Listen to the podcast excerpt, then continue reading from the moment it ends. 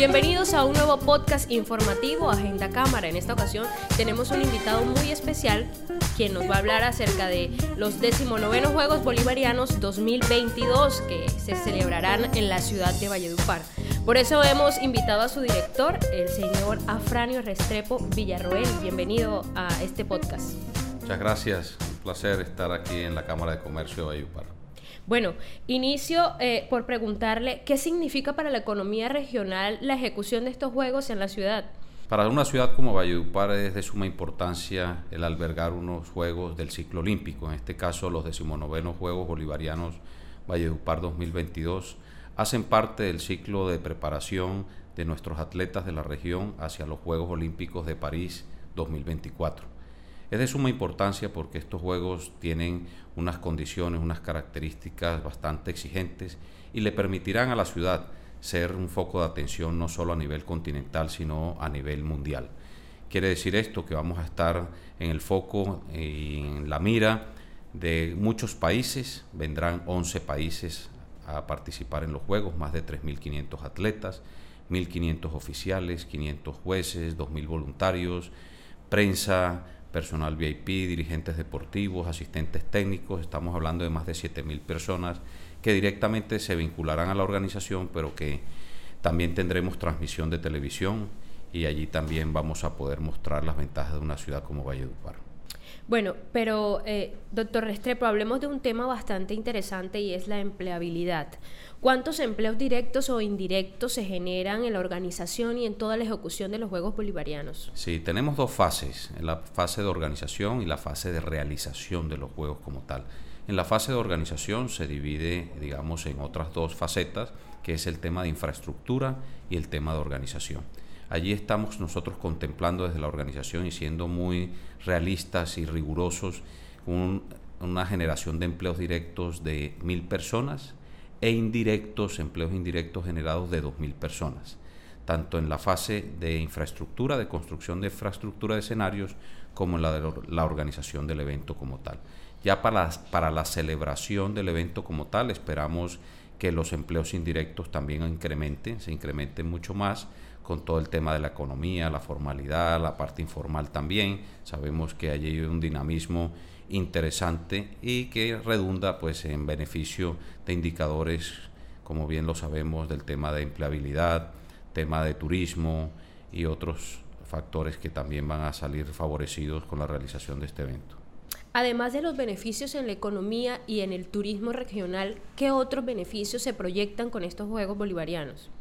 Bueno, con la realización de estos Juegos vamos a tener beneficios en sectores que ya están consolidados y estudiados en otros eventos del ciclo olímpico como son la hotelería, el transporte aéreo, transporte terrestre, el alojamiento, la alimentación, servicios médicos, servicios deportivos, implementación deportiva, todo lo que tiene que ver con la economía informal y la cotidianidad, digámoslo así, cuando turistas vienen a Valledupar y se interesan y atraen nuevas personas, pues ahí sabemos, sabemos que se están generando efectos dinamizadores no solo en la participación de los atletas, sino lo que hay alrededor del mismo y todo lo que se genera pues en el consumo diario, pues digámoslo así, cuando vienen las comisiones técnicas, médicas, a todo el proceso preparatorio de estos juegos. Entonces allí hay un dinamismo, ya nos están colaborando distintas universidades aquí para el estudio Ah, también tenemos el área de legado y sustentabilidad, que está trabajando en la recolección de esas cifras del antes de los Juegos, el durante y el después de los Juegos para dejar un estudio serio y sólido sobre el impacto del mismo en la economía de la región. ¿Qué proyección o expectativas tienen ustedes con el desarrollo de este magno evento deportivo y por qué seleccionaron a la ciudad de Valledupar como la sede principal? Valledupar estaba siendo candidata de unos Juegos Nacionales, ya tenía la necesidad, sus dirigentes y su sector deportivo sentía la necesidad de ser sede de unos Juegos precisamente para potencializar y dinamizar su sector.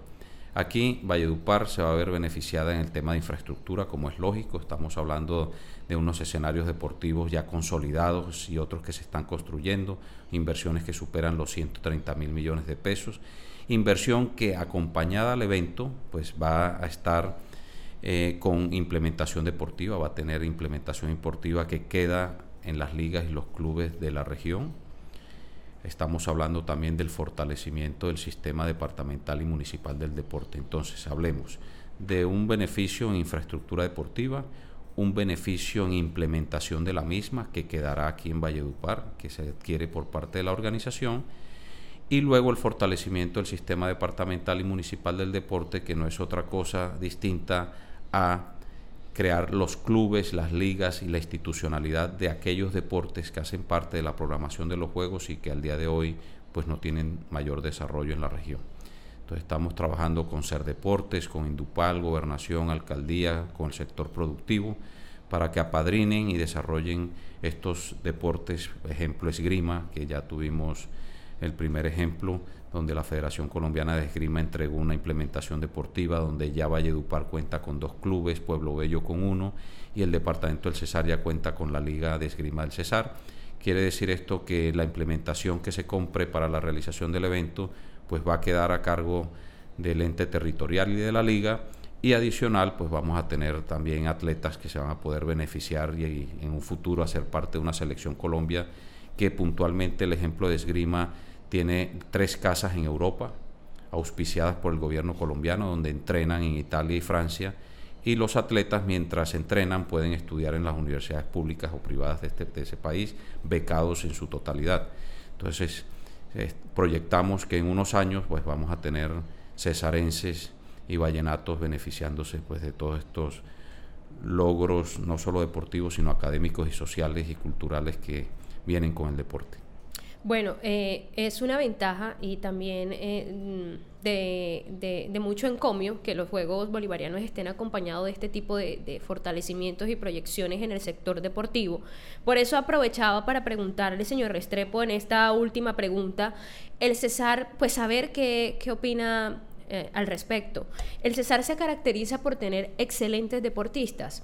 Sin embargo, siempre ha existido un tema bastante álgido relacionado con los espacios que tienen para de pronto desarrollar sus disciplinas, los recursos de estos deportistas para poder trasladarse a competencias a otras ciudades.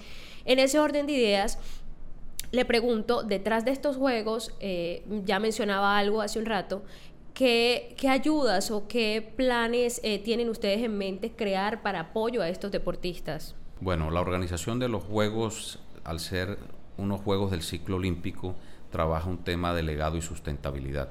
El desarrollo del sistema departamental y municipal del deporte se realiza a través de las instituciones creadas para tal fin. A nivel nacional está el Ministerio del Deporte, a nivel departamental la Secretaría de Deportes, Ser Deportes, a nivel municipal Indupal el trabajo mancomunado de todos puede, digo puede, porque es optativo de las autoridades. La instrucción que tenemos del comité organizador, que hace parte del señor alcalde Mello Castro, el señor gobernador, allí estamos trabajando para que ese legado sea muy fuerte. Hay ciudades que se presentan, se postulan para la realización de unos Juegos del ciclo olímpico, pero en realidad no se transforman. Valledupar y el Cesar quiere transformarse. Vamos a ver todo el desarrollo de la infraestructura, vamos a ver también el desarrollo deportivo de la región. Cuando mencionas el potencial de nuestros atletas, Colombia, el biotipo que tenemos en la región es básico, digamos, es básico para masificar el deporte, ¿sí? Pero luego tenemos unas disciplinas donde aquí podemos sobresalir.